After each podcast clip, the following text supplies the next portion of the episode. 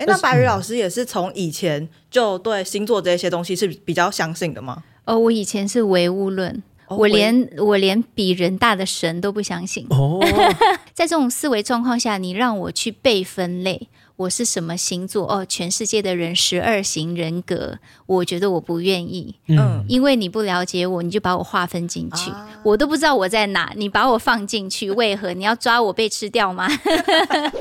嗨，Hello，大家好，我是志奇，欢迎大家收听今天的好奇七七。那今天计划养羊一样会跟我们一起来聊聊。大家好，我是洋洋。好，那我们今天邀请到的来宾呢，是最近知名度非常的高，而且还被称作是星座女神的白宇老师。那除了各大电视节目都会邀她之外，她也是许多精品品牌在做 VIP 服务的时候御用的占星师。那可以请白宇老师先为我们的观众自我介绍一下吗？嗨，大家好，我是白宇。哎，可是呢，我在开始之前有一个问题还蛮想要问志奇的。嗯，志奇，你相信星座吗？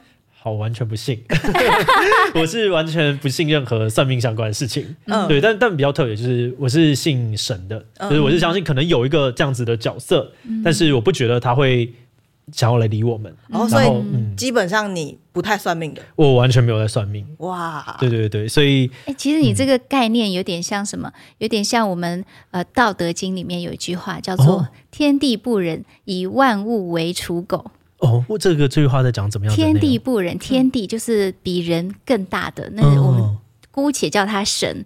不仁就是他可能没有人的那种感觉，人是仁慈的人。哦，这个克苏鲁也很像哎。对，天地不仁，就天地他不是人，所以他不会，不是骂他哦，他不会用人的思维去看呃世间的万物，所以他以万物为刍狗，就所有东西他要。不好的状况，那就让他不好；他有好的状况，就让他好。就不管天灾人祸还是怎样，就是顺流而行。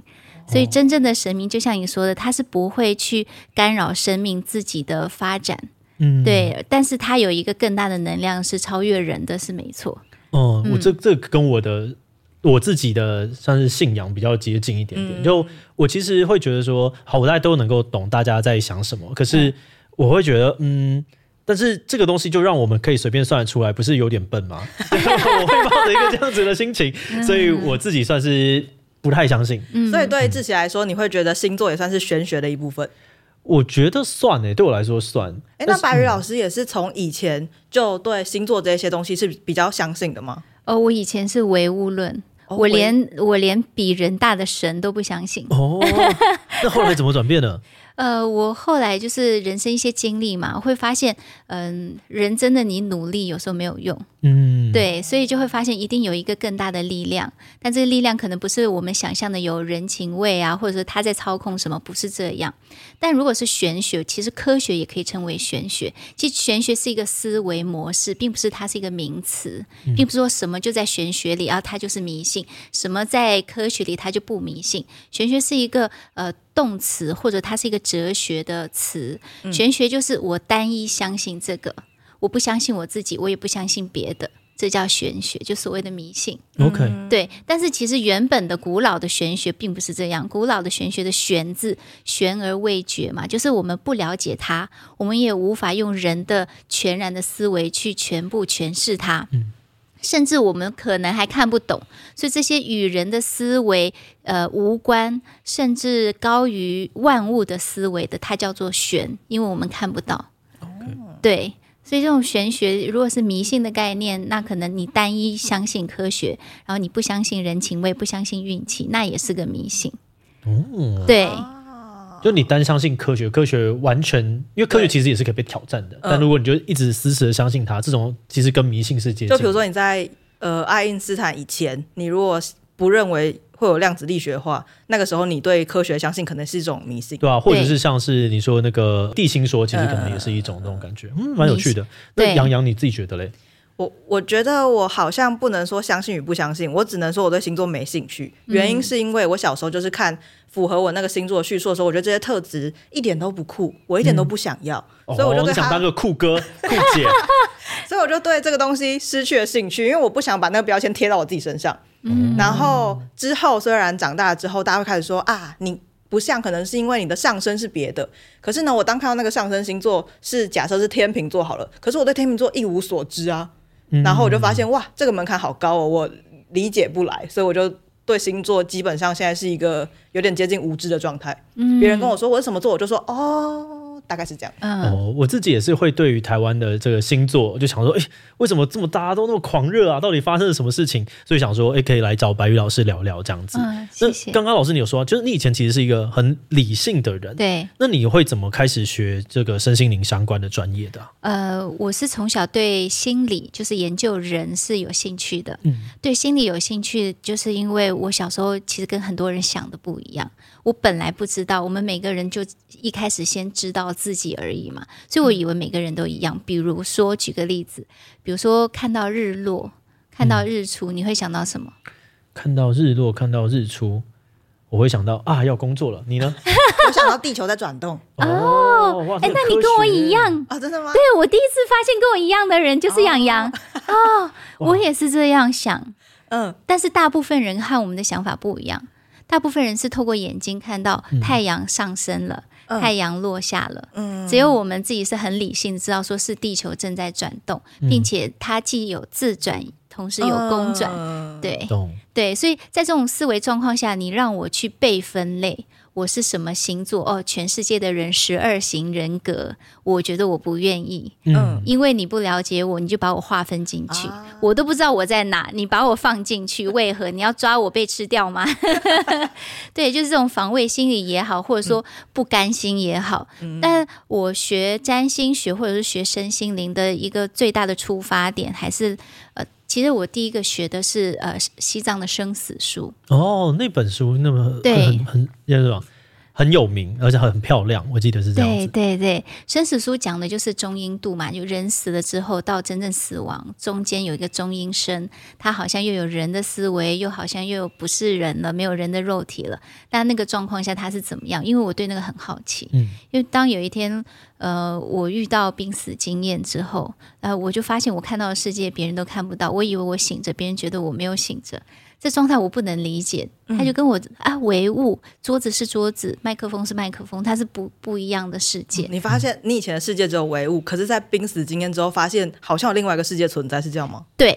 哦，对，另外一个世界是它跟物体不就是不相关的，因为我可以穿越它，还是怎么样？就这个很神，也许它是幻想，嗯、但但在我的感知里面，它就好像你想象自己中乐透，嗯，和你真的中乐透，它是不一样的感觉，所以我当时是觉得是很真实的。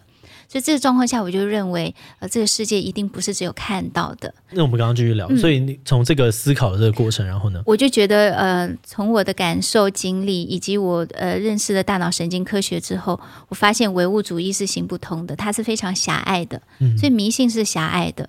对，当我迷信科学，唯物主义就是呃跟科学有关嘛，它就是狭隘的，所以我就想要放大，所以看了生死书，在此之后，我就觉得我这么理性，那我的另外一面叫直觉，一定是未开发，但我。有过濒死经验，然后我小时候其实有也有一些奇思幻想，比如说看到同学的爷爷，但后来发现是过世的，对，就这种事情发生，我以前不相信，我可能以为是幻觉或者自己幻想幻听，嗯，但是经过这些之后，我反刍思考，我会觉得。人还是要用一个开放的胸襟，不批判，但是要理性清醒的接受不同的世界。嗯，对，这种状况下，我再去接触直觉，然后就哇，原来这个世界有天使卡，有奥修禅卡。奥修老师也是一位哲学家嘛，嗯，印度的哲学家。然后再往后就发现，催眠疗愈，还有我们的占星系统。那最后我使用这些，其实。古代人使用，那是因为他们原本就像你说的地心说，可能的人本主义在哲学教，呃，所以大家都是关关心自己的生存，然后关心这个世界怎么样可以适应，然后可以有利于我生存。但现在人生存已经不是基本需求之后，我们更关注精神的需求。比如说现在婚姻，他们不是为了我可以呃住得更好，我可以生活稳定才结婚。以前婚姻诞生是为了这样嘛，分财产、继承遗产。那现在的话，可能我们更多的是为了情绪价值、互相的需求，一加一大于二。所以这个世界已经慢慢从物质世界往精神世界去的时候，有一些当然我们现在研究的这些精神的东西，有些可能偏颇不能验证，但有些是可以的，比如说占星学，嗯嗯，哎，那我我想要问一下老师，因为刚刚有提到说你其实以前有学催眠嘛，嗯，然后好像那时候也是去拿到美国催眠师的证照，是这样吗？对，然后另外也还有学奥修禅塔罗。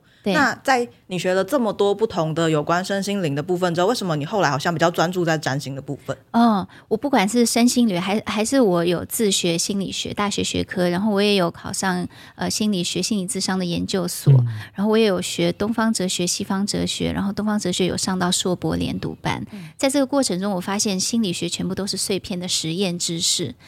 它可以把人做一些行为和思想的实验，并且变成一些结论，比如说吊桥效应啊之类的。嗯，呃，但是，嗯、呃，另外一面，比如说哲学，我们可以去做一些哲学心理实验。呃，怎么样叫他的人格道德是怎么样？或者说后设心理学，他做这个行为动作的背后的动机是什么？这些都是实验。但是大家有没有发现，他只是研究一个人的单点单面？嗯。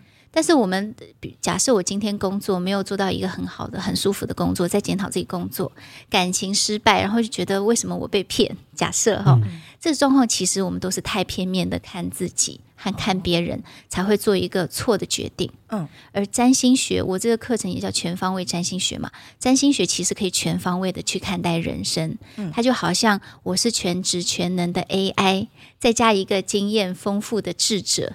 坐在旁边，告诉我思考一件事，思考一个人，融入一个团体和社会，遥望我的未来，我该怎么样全方位的思考，尽量的避免让自己不了解自己的状况下去出错。为什么这件事情会跟占星有关？因为占星它就是我们之前说它是天文学的前身嘛，嗯、所以它是古代天文学，所以它是一个完整的学科体系。学科体系就非常完整的举例哈，十二宫，十二宫就代表人生的十二个面相。举例说，第一宫它就跟我们的原本个性或者我们呈现给别人的社会个性、社会形象有关；第二宫跟我们的价值观有关；第三宫沟通表达思维；第四宫我的家族或者我的民族、我的安全感。哦，所以它其实是一个一开始有的分类，然后之后我们现在只是透过这个分类去了解一些可能的事情，有点像这样子感觉。对，假设我们的我们的整个人生是一块蛋糕的话，我们的人生的不同角色和不同面相，嗯、从宫位可以划分成十二个面向。嗯，当我想要谈恋爱，我可能会说他是不是好人？洋洋，你是不是好人？你够不够善良？你爱不爱我？你赚钱多吗？需要我养你吗？嗯、可能想这些啊，最多父母怎么样就结束了嘛。嗯、但是我们看宫位就会哦，原来除了个性、价值观，他赚钱怎么样？呃，他可能赚钱多，但是我们还不合，为什么？因为他认为赚钱要存钱，但我认为真正的属于我的钱是要花掉。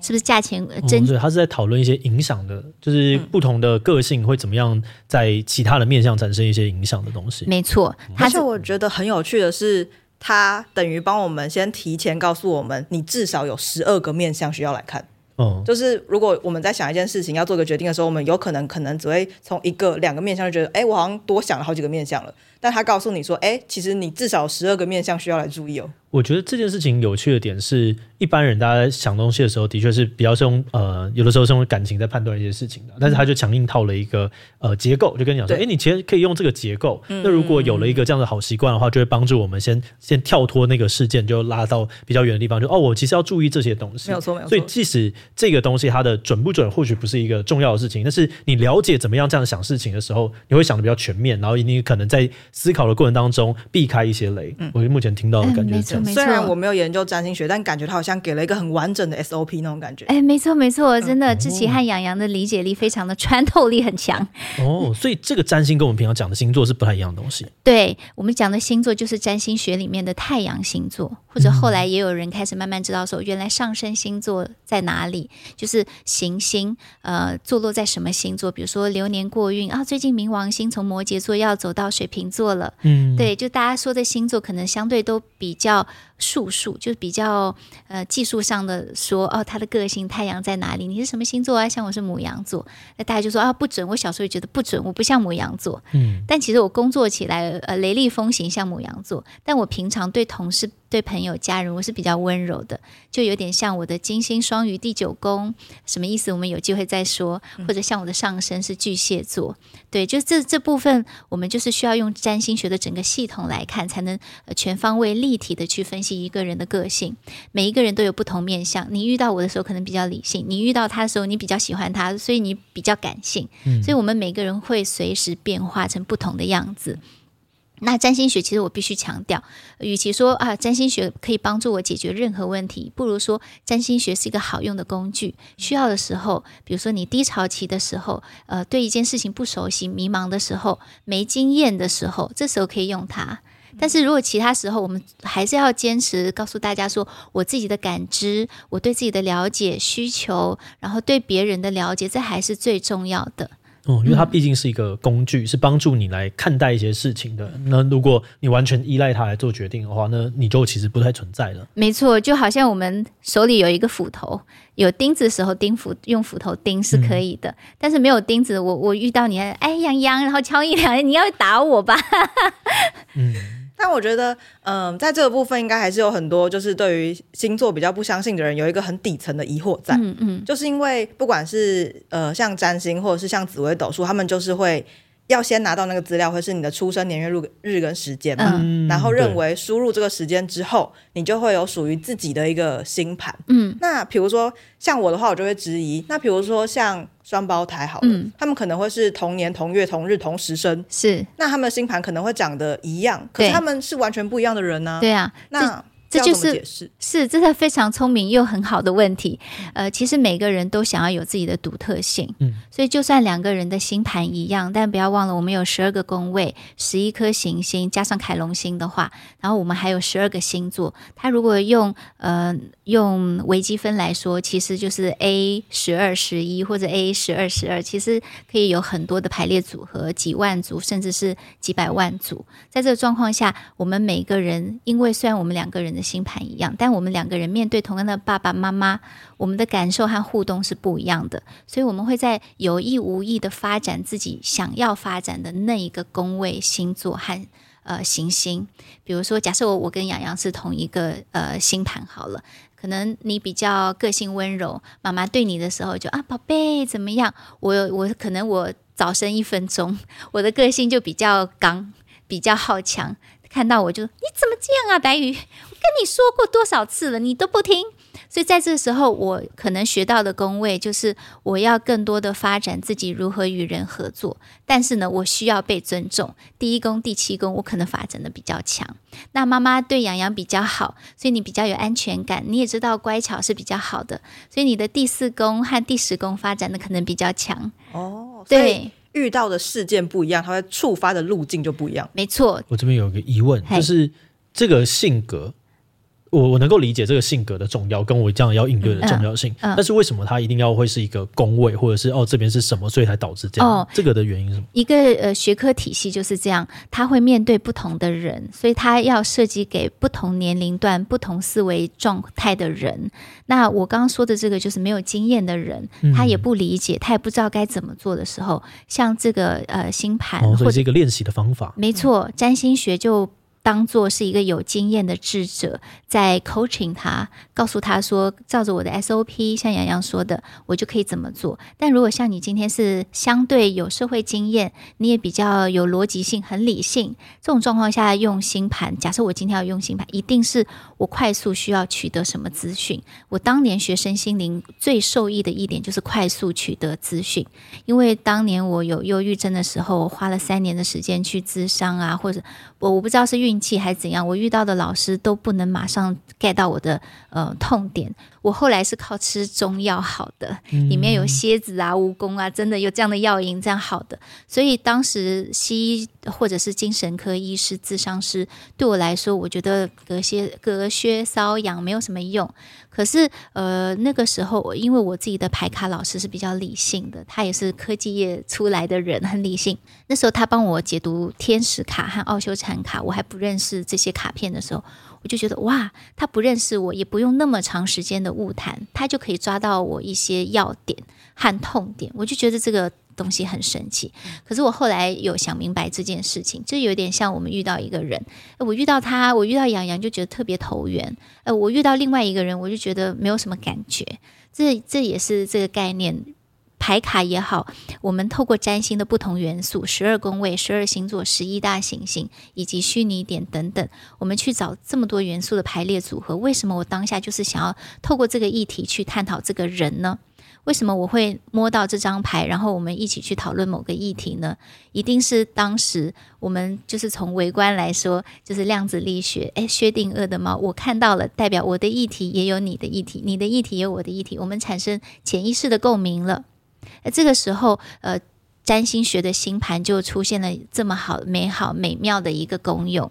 当我还不了解你，但是我们需要迅速达成一个观念的协同，不一定要一致哦。观念的协同，互相的了解的时候，星盘就给我们一个很大的方向。我想分享一下我的观察，嗯、因为我觉得我跟志奇比起来，我应该算是相对可能比较接近相信一点点。OK，因为呃，我觉得我相信每一个人有自己的命运。哦，你是相信命运的？就是他可能有一个命运存在，但这个命运是有你有可能靠各种方式去调整跟改变。我相信这个假设。哦，我知道，因为命运是有高配版和低配版，够努力、够听从内心，你就可以 flow 变成顺流，你就可以到高配版。嗯，里面有很多概念，比如说你要相信自己呀、啊，嗯、你要放手啊，不啦不啦。所以我觉得很多没有办法接受所谓星盘的人，他们、嗯。像我也会质疑这件事情啊，就是我不相信为什么我的出生年月日日时间能够决定我这个人的所谓格局，好了。对对对对对。对，可是如果我先认为这个我人一生下来他是有一个专属自己的命运的这件事情的话，好像就能够稍微串联上。例如你的那个出生年月日时间，它是一组线索，它能够帮助你去窥探这个宇宙给你的那个命运可能长什么样子。哦。我觉得命运一开始确定就是什么，你们的父母不一样，这就是第一个父确定。嗯、第二个就是因为父母不一样，所以你们长相也不一样，长相会改变一个人的命运，啊、你懂的。嗯、这个我很相信啊，这我很相信。对，就是生活环境，然后你的外貌条件都会决定你的命运。我想看，我觉得我对于未知或对于他的包容性，我是接受。如果我不会觉得说啊，这个东西就是就是开玩笑骗小孩什么的，我就觉得，但是我一直没有办法理解到。他的那个逻辑的点，嗯，对，我就觉得说，哎、欸，这个好像是这样这样这样，像我都觉得后面那段好好蛮蛮有用的，我能够理解认识自己啊，或者认识别人，然后甚至是当两个人遇在一起，我们一起看星盘的时候，嗯、这其实就像是交换名片。嗯、当我们今天有了这个契机的时候，你其实就会比较了解别人，所以我们产生了更多的共鸣，更多的讨论，然后知道怎么样跟彼此相处。可是我还是不理解，那这件事情跟。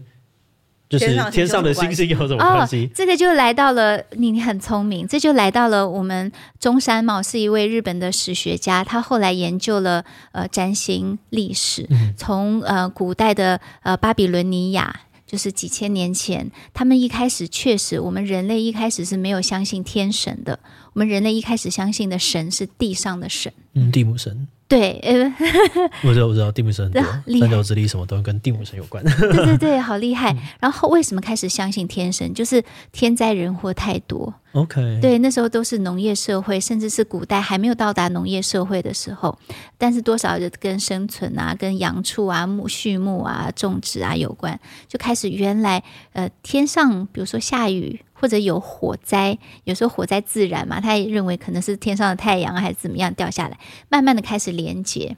其实，呃，这个世界如果单单纯的从数字或者物理学去理解这个世界的话，很多我们都无法去觉察它。比如说像化学，他是做梦才会有化学的方程式，因为他梦到的是那颗蛇从头咬到嘴巴，他才知道原来化学方程式可以这样发明。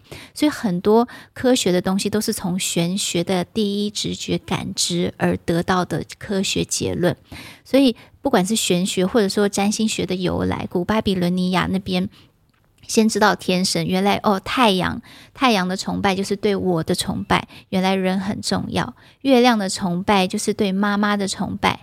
因为照顾、滋养、耐心等待，跟怀孕有关，也是很重要。植物也是要呃照顾、滋养、耐心等待。然后到火星啊嘛，它有一系列的呃故事，那个故事又跟神话故事连在一起。我们且不说神话故事它是真的，后来失传不知道，还是说神话故事就是人透过一些艺术的呃文明化的一种呃变化，来让我们去理解这个世界，呃，它就变成大众心理学或者社会文明。不管哪条线，最后发现人只要脱离了物质，带有一点点的神性。去理解人本身，诶，人就会比较宏观。如果因为我们人是站在地球上的，如果我们用自己的视角去看这个地球，一定是地心说。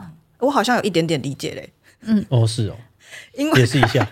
好，因为我们看到，比如说它是什么星，就我们对于太阳的感受，嗯，是人建构出来的嘛。嗯，然后跟到底有什么星座，那些星座其实也是人创造出来的。对。所以你看到这个太阳的时候，我们等于人类集体的出现了一个对于太阳这个形象的感受，嗯，然后我们自己又把呃所谓的星座跟这个太阳做出了连接，嗯，所以与其说它只是一个远在宇宙几光年外的一颗行星，更我觉得我感受到的是这个占星学是人类创造出来的一个解释体系，它只是把那个东西拿来作为工具。媒介，对对对。但它其实是人类创造出来解释世界的一种方法论。没错，可以这么理解，因为其实星座也是不同恒星或者太阳恒星系、呃行星系组合起来的。当呃，在我们科学天文学里面有一个呃星球叫天球，知道吗？它就是跟地球是同星的，然后跟地轴也是同一个方向的，只是它是无限放大的空间嘛。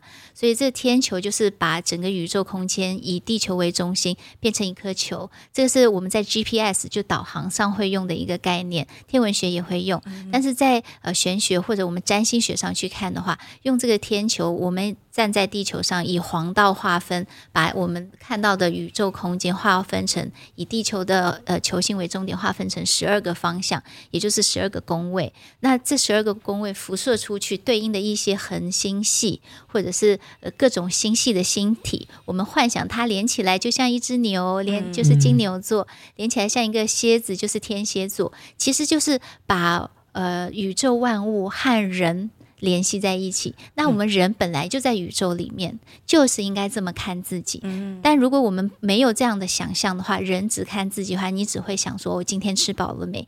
那我老公是不是要换？因为现在是母系社会 之类的。所以他为什么要这样连呢？其实这个想象也是非常哲学的。嗯，如果今天我用唯物论或者用科学测量，我是永远不会想到那里去。所以我突然理解那个天文学跟那个占星学。刚刚你在讲的时候，我就想到说啊，这个就是。一个 scheme 嘛，就是如果它是一个解释体系，它只要找到一个让大家愿意去接触跟了解，所以它给他一些酷酷的东西，嗯、这个角度我蛮能够接受。就像福音战士，它也是套了一大堆，你知道，就是看起来很很玄学啊，看起来很神秘的宗教符号。然后呃，有一个讲法就是，他问他说：“哎、欸，你到底要做个？你到底放这些东西干嘛？你想要表达什么？你想要表达什么很酷的东西？”没有，我只是觉得他这样看起来很帅。可是 我我好像突然能够懂说，那这样子把它分法，然后让更更多人愿意去接触这件事情，这样子我能够理解他的逻辑关系。而且我。从刚刚那个理解之后，我能够理解之前白宇老师说为什么所谓的占星学它跟所谓的人文有关，嗯，因为那个是人发展出来的东西，那种感觉。哦，你被说服了，我 没错，我被说服了。即日起加薪我们的加入我们的占星课程，现在输入折扣码。哇，谢谢。小七七，自行业务能力很强。哎，可是我跟你讲，还是我就是打开星盘之后，我就会又放弃这件事情。嗯，OK，因为很复杂，上面有很多，因为很复杂。我我真的很多有什么上升、太阳、月亮，然后还有逆行，我就看一看，我就。哇，这个这个星座是很酷啦，有些那些东西，十二圣斗士我也是大概略懂略懂，但是那么复杂，这些术语是什么？呃，这些术语是呃，原本占星学是有一整套呃很完整的术语，但是像星座的，比如说它对应人的个性是怎么样，或者说这些符号是怎么出现的，是我们后来占星学之父。他叫呃 Alan Leo，他帮我们把占星学呃简化了。嗯，本来占星学就是一套理论，然后它是很哲学的，然后还带一点天文学的色彩，最后简化变成符号。它目的就是透过他原本是办理呃办了一个杂志，它目的就是推广，让呃透过媒体让大众了解、认识自己。你不一定是生病才要认识自己，或者或者发生重大挫折才要认识自己。你可以在平常生活娱乐，嗯呃、然后茶余饭后变成一个谈资。这是一种重训，就是你透过这样子的过程，你就突然啊之后，因为我是这样子的人，我比较知道怎么去应对它，嗯、而不是每次都第一次用。很像最近那种 MBTI 的概念。呃，MBTA，MT MBTA 也是两位，呃呃，是英国的作家，一位妈妈和一个小孩，对，透过呃荣格的心理、呃、对人格的分析来发展出来，嗯、就是像这些大家都很信的，其实它的源头都没有那么的科学，嗯，但是大家为什么信？因为人就有一个矛盾体，一面需要强调自己的 unique，需要自己的独特性，另外一面我需要有一个呃群体性，有归属感。这是人性，人性就是，嗯，当别人否认我的时候，我需要一个归属感，有一个团体，大家有共同的符号，然后我们都用同样的语言被互相认可。另外一面呢，如果大家都人云亦云，像 ships 一样，就是谁都一样，我也不愿意，因为我觉得人生没有意义，没有成就感。这时候我们要强调自己的独特性，而占星就同时具备了这这个东西。诶，那白老师可以帮我们就简单的介绍一下，嗯、当我第一次看到了星盘的时候，嗯，我可以怎么初步的了解它吗？好，第一次看到星盘，我们就要接触呃占星学的基本概念。第一个不是星座，星座在占星学里面是最不重要的。嗯、第一个是要先看宫位，嗯，你的宫位里面有什么不同的？第二个概念，行星。嗯，对，所以你看一个自己的星盘是个圆的嘛，然后就看到圆的里面有画十二个方，像蛋糕一样，十二个小蛋糕片，那就这十二个宫位。好，我这个占星星盘看到了，里面就会有不同的行星，你就可以看一下你的行星是大部分坐落在平均的不同蛋糕里面，还是有一些群聚效应。假设是。在两边还不用解读你的星盘，就可以看到这个人是跷跷板，这个叫做呃呃星群的图形跷跷板，它容易呃两面两边的矛盾来回跳来跳去，跳跃思维。那也有碗形的，如果我所所有的行星。如果如果所有的行星是在下面或上面，这叫做呃，我对所有世界的接纳和想法，以及对自己的想法都集聚在，比如说在下面就是集聚在内心和自我探讨，上面就是外界世界。我有时候认可自己是透过别人对我的回馈来认识自己。嗯，它有不同的图形，好，那我们的行星呃聚集的方位看到之后，我们接下来看这些行星坐落在什么星座，这时候才有星座。那这时候看星座，我们先看星盘的四角四个点，呃，最如果是镜头的话，最左边叫上，你的最左边叫上升。我的右边就是我们观众的左边嘛，就是上升。也就是说，呃，当我的太阳星座发展到一个程度，我想要自己更好的时候，我的上升星座的样子就会出现。比如说，像我原本太阳母羊，但我很急躁，讲话很冲。但是我的上升巨蟹，关心别人，然后同理心、换位思考，哎，我就变得比较温暖，我就变成升级版的自己了。好。上升看完之后，可以看下降。我与别人合作的时候，我会呈现什么样子？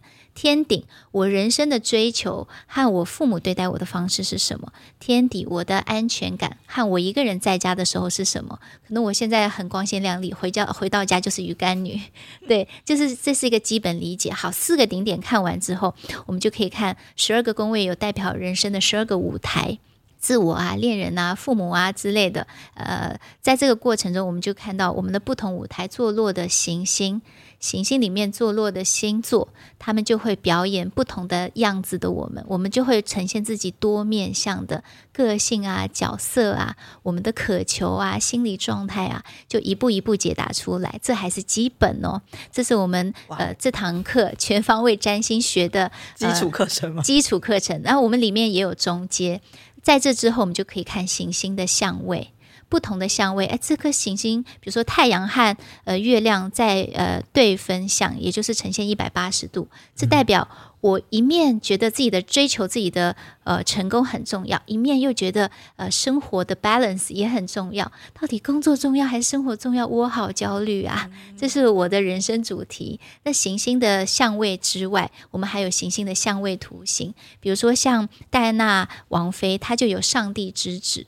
所以三颗行星连在一起，有一个行星会联动两颗行星。假设他遇到感情问题的时候，一面感情问题是他的上帝之指的方向，我有点忘记，但是假设一下，感感情问题是上帝手指指向的指。呃，是这个方向的时候，哎，左边的顶点可能就是他需要实际一点，比如说大家要不要一起赚钱买房子啊？每天要怎么度过啊？是不是晚安之前要一个 good night kiss？对，那另外一面呢，他又需要呃多沟通、多陪、多陪伴，就是除了制式的生活，他还需要一点陪伴。说到陪伴，爱有五种语言，这是其中一本心理学的书嘛。每个人想要的爱不一样，他可能想要的陪伴，我们就可以在这个相位图形里面去解读出来。哦，所以他的确是把。大部分人类可能会遇到的一些困难，然后把它的对应关系把它列出来，让你听了之后就哦，原来别人是这么做的哦，我可以这样子去想象。对对对，我觉得案例分析好有趣哦。所以星座其实很像是宝可梦。因为他就是让大家去吸引他，欸、就是哦，因为我们大家都在谈这个东西，跟跟你讲说，没有宝可梦其实不重要，就像马里奥赛车里面，马里奥一点都不重要，嗯、重点是玩那个游戏，嗯、你可以在里面体验跟学到一些东西。没错，人就是对自我探索和探索别人是有兴趣的。嗯、如果今天今天我跟你分享哦，呃，这个贝博定律是什么，就要什么东西啊？但我今天说人就是这样，呃，谈恋爱的时候一开始有新鲜感，后来他再怎么美，我都审美疲劳，这叫做贝博定律。嗯，对，就是我们的感受是逐。次递减的。对，所以，我们讲那些心理学的东西，大家可能就觉得距离好远哦。但我们讲占星的东西，它有一些生活化的语言，然后他的思考又相对比较有经验，他好像一个智者一样，所以就好像两个人在聊天，哎，很快这个话题就建立起来了。我觉得也跟之前我们在聊那个漫画的时候，你必须要有一个悬疑的东西，要把人勾进来，那个东西是一样的。对对对对。好，我现在知道，我就说，如果发明个定论，我可能会叫它福音战士理论，或者是宝可梦定论，这样就会至少有个 YouTuber 啊，可能会想要做成 shorts，而且可能还会有基本受众。哦，哎，马上就有个方向。对对对，我觉得呃，我会很好奇这件事情它是怎么展开的，嗯、就是这个占星术从它呃，应该是对。呃，这个占星学它是怎么样开始进入到大众的这整个过程，嗯、然后以及它理论形成的过程，我现在会觉得哦，蛮有兴趣的，我想去查一些文献来看一看。嗯，对啊，就是如何扩展到全世界有这么多人都迈进这个世界里面。对啊，这一定代表他做对了什么事情，这这这很有趣。这我很好奇，那这个因为我们刚刚讲到，就是很多人来问的事情，然后把它集结整理了之后，变成了这样的一个系统。嗯、那最多人最常见的困扰是什么？大家都来问什么？呃，每个老师的缘分不一样。我现在比较少接个案，之前大量接个案的时候，大部分人我的缘分是探索自我探索，这是第一个。第二是事业或职业规划。哦，的确听起来很常见。对，然后第三是呃理财的思维格局的建设。最后，大家不约而同会说：“那老师，我顺便问一下我感情好了。哦” 顺便回到感情，还是寻求人的连接。就是对啊，人一开始就是焦虑的，还是生存嘛？我们怎样过得好、过得稳、过得安心？最后还是因为我们就是呃哈佛大学的心理学研究嘛，我们让我们感到最幸福的还是关系，好的关系。对，就是最终还是会回到意义、生命和关系这些主题上。老师会觉得这个过程当中很像是心理咨商，或者是其实它是一个咨询跟讨论的过程吗？没错，没错，我其实是用这个方法，只不过我没有心理咨商师的执照，嗯、但我当年就是有考上心理咨商的研究所，然后呃，在这个过程中，我们要做很多研究啊，或者是报告，呃，我就觉得。呃，比如说像心理咨商的物谈法，还有座椅法。物谈法就是我们谈来谈去，诶，你是这样吗？你给我一个 feedback。然后或者是座椅法，如果呃对方是怎么样，你会怎么想？然后用同理心的方式，然后交呃交换角色来去理解对方。其实我们现在大部分的身心灵的老师都是学院派出身，也就是我们从国小一直上到大学，所以大家都是比较喜欢呃现代的。相对学玄学或者命理的方向，就是我们还是用探讨的方式。而占星学有个最大的特点，就是不管是呃宫位行星还是星座，每一个含义，像我们是荣格心理占星，这是英国学派的英国占星学院的每一个嗯、呃、元素的解释都有正面和反面。举个例子，比如说冥王星，古代占星、经典占星认为冥王星就是死亡、极恶、可怕。对，但是对于我们现代心理占星来说，我们就认为冥王星除了有不好的，还有另外一面好的，叫做重生，呃，潜能开发，呃，或者是我们 slash 的资产，就是我们斜杠的叫什么偏财好了，斜杠的钱或者你的继承资产。还有金融呃金融获利。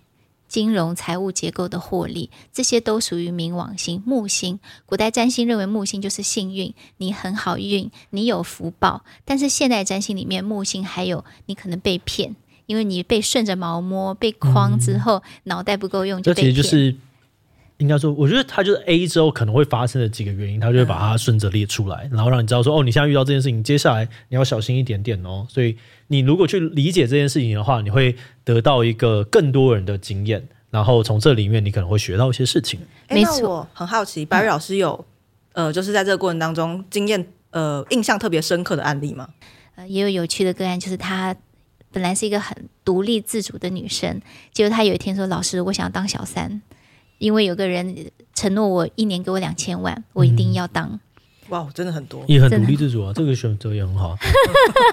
有人给你两千万，你要吗？给我两千万，我可能真的会考虑一下。对啊，一年两千万哎。嗯，我可能会认真想一下，我可能也会去跟我的那个先讲一下，说，哎，我到时候分你一下，讨论一下，这是很多事情可以讨论的，可以讨论。对对对，你不要带歪年轻人，你不是很理性吗？怎么遇到钱这么感性？如果我一千，你也一千，我们这样子来 deal 这个。成果可不可以这样？不是蛮开心的吗？大家都很开心哦。想想象都很 win win win win win，这是一个案件的概念。win win win 遇到可能会有更多烦恼了，但是现在听起来两千万确实很诱惑人。对，他确实第一年拿到了。我当时给他建议就是，呃，如果你有生存能力的话，呃，他如果不至于让你风餐露宿，我建议你不要。如果你缺钱可以借，嗯、为什么？如果我不是求你政治正确，如果你是我的女儿，她是女生，如果你是我的女儿，我建议你不要。对，我说，这确实是带有我个人的价值观，但你可以参考看看。一年后他又来了，他说：“呃，老师，我其实要了那两千万，我是现我现在是他小三。”我说：“那你幸福吗？”我说：“先不要说我是占星师，我是你的妈妈，我第一个想知道你幸福吗？”嗯、他说：“不幸福，我晚上睡不着。”我说：“坐拥两千万睡不着，为什么？”他觉得害到别人是不是？呃，他倒是没有这么想，因为他接受了嘛。嗯、对，他知道，但是他觉得无所谓，因为那女生也没做好，所以这总之他有他自己的想法。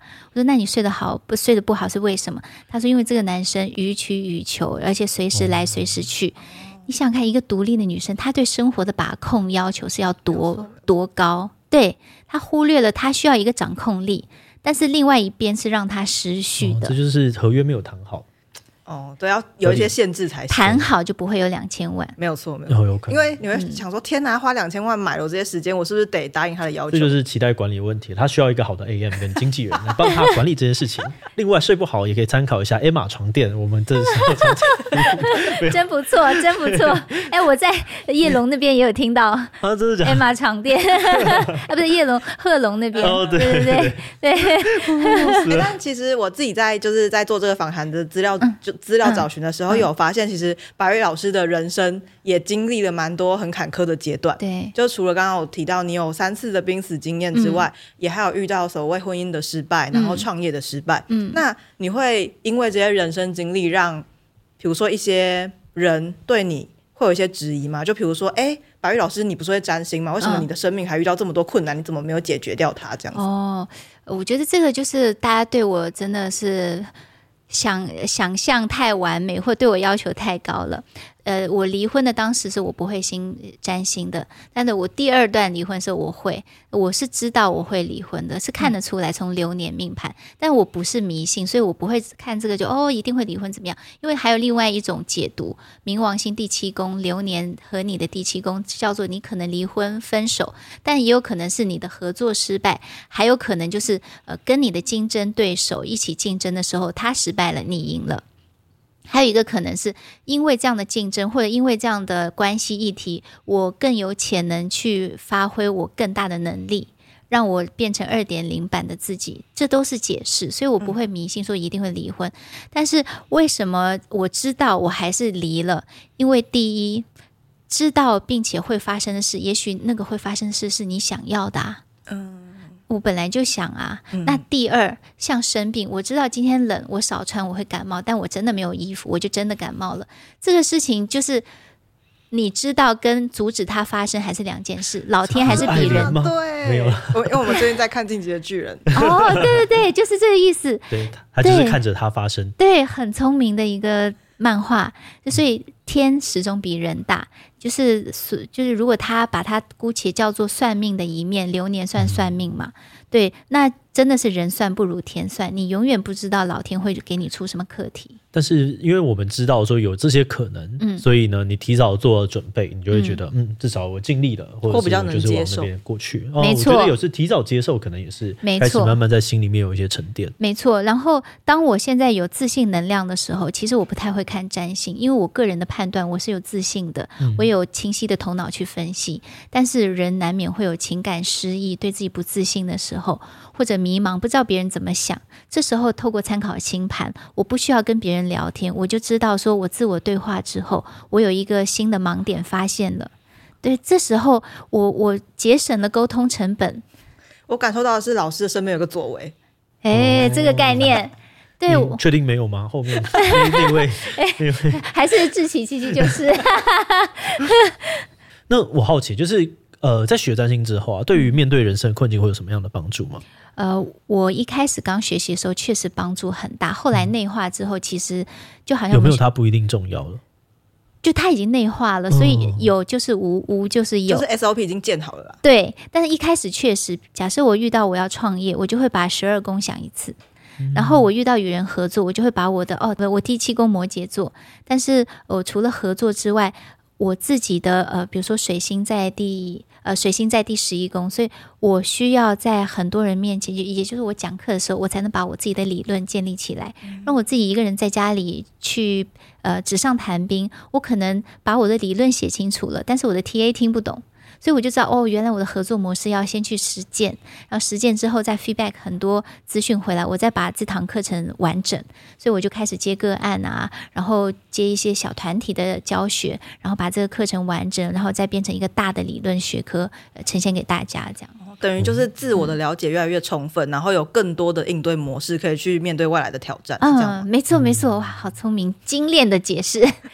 我觉得真的很像是一个认识自己，然后也看看别人的案例，然后把这些整理起来的一个过程。嗯，所以就会更，我觉得他在呃，刚刚我记得老师在一开始的时候一直很强调，就如果你是一个。刚学或者是初学的这种状态的那个名词，我把我有点忘记那时候用什么词了，但是一直很强调。那跟我刚刚最后听到的是有点像，就是到了最后，其实大家就会内化成自己的东西，所以你不一定要。可是所有人在一开始练习去学着跟自己相处，或者是练习去听别人经验的时候，有一个好的结构，而且还搭配一些酷酷的东西，对，其实会帮助你。酷的东西刚好是你喜欢的，嗯，对。我听到这里，我会觉得是鼓励大家都可以去听听看。然后去理解这个东西，就像老师说，就你不用一开始就抱着说这一定是侯兰的，这一定是假的，而是你可以去用，例如说像我的话，我就会用哦，这个东西到底怎么可以吸引到这么多人的角度去理解看看，搞不好你从中得到的收获是你一开始没有去踏出这一步的时候你会有的东西。没错，而且我们这个占星学里面，全方位占星学，我还用了一些表格，比如说呃，占星学和天文学的区别是什么？我会有很很大的一个表格来让大家。知道说哦，这有一些区别，或者我里面有一些神话故事，呃，古希腊的神话故事，然后古罗马的神话故事，对应我们的行星，呃，它到底是什么样的寓意，怎么样去诠释？其实神话故事就代表呃人类发展文明的方向嘛。所以原来我们大家都叫妈妈，或者遇到什么事情，他大家都以一个同样的概念，原来是这样子啊。所以也帮助大家去了解人类文明历史是怎么演化的。这些文明，我们知道的很多概念，比如说为什么地府里面那个冥王，他可以娶到最漂亮的女生，所以很多霸总就是心里面很多权谋，然后对很多人都很坏，但是他旁边的女生就很温柔、很漂亮。大家为什么会有这种霸总的迷恋，或者是霸权与美，呃，绝对美这种，呃，这种。搭配，这全世界会认为这是人生胜利组。嗯，这背后有很多故事可以探讨，它有哲学性，也有历史性，然后全部南瓜到我们的全方位占星学的这个学科体系里面。当然，这些都不是我创造的，大部分我都是集大众，呃，很多星座占星大师的理论，然后再加上我的一些实践经验。比如说这么多元素，大家一开始要去解读很难，所以我就有自己独特的一套方案，把公式和表格建立起来，根据不同的议题有不同的公式和表格。等一下会秀一下那个表格给大家看。诶，原来我透过这些有经验的表格和公式，我自己去自我解读，我能解出解读出一些解决方案。这时候你可能就省了很多钱和时间，或者说爱面子不好意思，就不用去问别人，自己想一想，可能就会找到一些解决方案。我觉得它很棒的是一个独处的工具了。好，那我们就来看一下那个表格吧。好，我们财务表格的部分，其实每个人对理财是很有想法的，尤其是现在像我们护国神山啊，什么赚这么多钱，大家都很羡慕。但是放到我们自己身上，可能每个人你。去买多少呃 ETF，还是做什么各种不同的鸡蛋放在不同篮子里的这种理财规划，可能大家都有点小心谨慎，毕竟钱没有那么多。呃，像我自己原本大学学的是金融嘛，所以我对财务还是有些研究，然后我自己也去找一些呃研究的 paper 来呃把它结合到占星里面。所以当我们遇到一个人理财，并不是说大家想到理财想到什么，像志祺你想到理财。想到创业，创业，嗯，哦，很好，这是一个自力更生的，嗯、呃，永不服出的状态。呃，但大部分人想到理财是说，哦，我的薪水怎么样？我每天花多少钱？然后我想要买房子，我今天想要买那个，但是我钱不够。对，就是很多都是匮乏感，或者说觉得好像只是有应用面，但是没有管理面。哦，懂。对，我们占星学里面就有管理面，尤其我这边呃有一些跟流年有关的，我特别把呃财经的知识透过就是别的财经大师的分享，然后我在里面整理成表格，在这个表格里面就是把人当我们面对财务的时候分了几个面向，比如说你的个性是什么。如果你的个性比较谨慎，你可能就适合那种零零五六啊什么这种比较储蓄型的理财。所以个性是什么很重要。再来看你的金钱观，我的金钱观，我必须要给父母孝亲费，这也是一个金钱观。然后呃，这样就你就觉得这样的理财观念就够了吗？不够哦。如何投资？还有你有没有财是继承的？这也有关，还有呃，你的正职收入呢？你的斜杠收入呢？最后，你的日常开销这个想到之外呢，还有你自己的风险意识。每个人只想着赚钱，没想着怎么样守钱。嗯，对，这个就是大家没有想到。但是我们占星学的全方位立呃全方位立体的帮大家看财务要怎么样体现在一个人身上，是不是就好像有一个很有经验的长者在身边？哦，嗯，感觉老师是把就是占星学。集大成的东西，再加上他本人学术的集大成的东西，都整理在里面了。没错，我自己会觉得说，真的可以去听听看别人怎么讲，就反正听听永远不吃亏，这是我的想法。那最后有没有什么特别想要跟我们自己机器的观众分享的呢？啊，因为我们这次特别来志奇节目嘛，嗯、我们就准备一个折扣码给大家。呃，希望志奇的粉丝可以透过这堂课程找到自己想要的方向哦。志奇三百可以在我们课程里面折扣三百块，然后大家可以放轻松，用一个呃工具思维和放大的思维去探索自己，探索人生。其实人生很美妙，有一个很棒的工具就可以帮助你轻松的把人生过好。那呃，我们呃总结一下今天我们讲的所有的内容。其实占星学不只是大众媒体所强调的，我们是什么星座就要怎么做，然后它一定会怎么样。我觉得这些是呃管中窥豹，可见一斑，它是一些小部分，更多的部分是我们透过占星学的学科体系理解我们，理解人，理解事物，理解自己，有一个完整的逻辑思维。这个逻辑思维可能是经有经验的，更可能是有深度的，在这个过程。中，我们把它当做一个工具去应用，帮助我们一个人的时候可以自我对话，跟别人相处的时候开拓思维，呃，看到盲点，然后与别人相处，我们可以用更尊重、更嗯、开放的眼光去对待别人。我相信人和人之间的嗯、和谐相处。或者是快乐幸福的感觉，是来自于我们愿意去理解对方。那占星学就是一个工具，帮助我们去多面向的理解别人。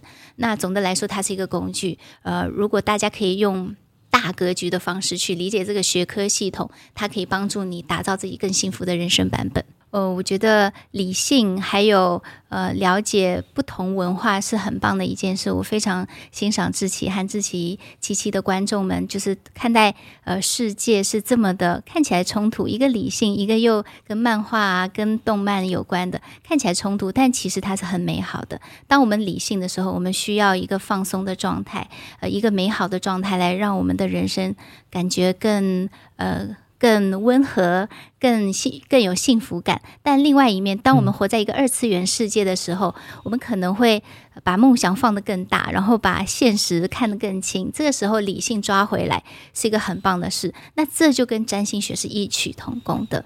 我们可以理性的把它当成一个工具，也可以感性的把它看成一个自我对话的方法。那也是希望可以在这里透过嗯。志奇七七告诉大家说，所有我们看待的工具，如果你用辩证思维去思考，你就是科学的。嗯，好，那我们今天这集就到这边呢。如果大家喜欢今天的影片，也别忘把影片分享出去，或是点这个地方看看更多的相关影片。那么今天的志祺七七就到这边告一段落，我们就明晚再见喽，拜拜，拜拜，拜拜。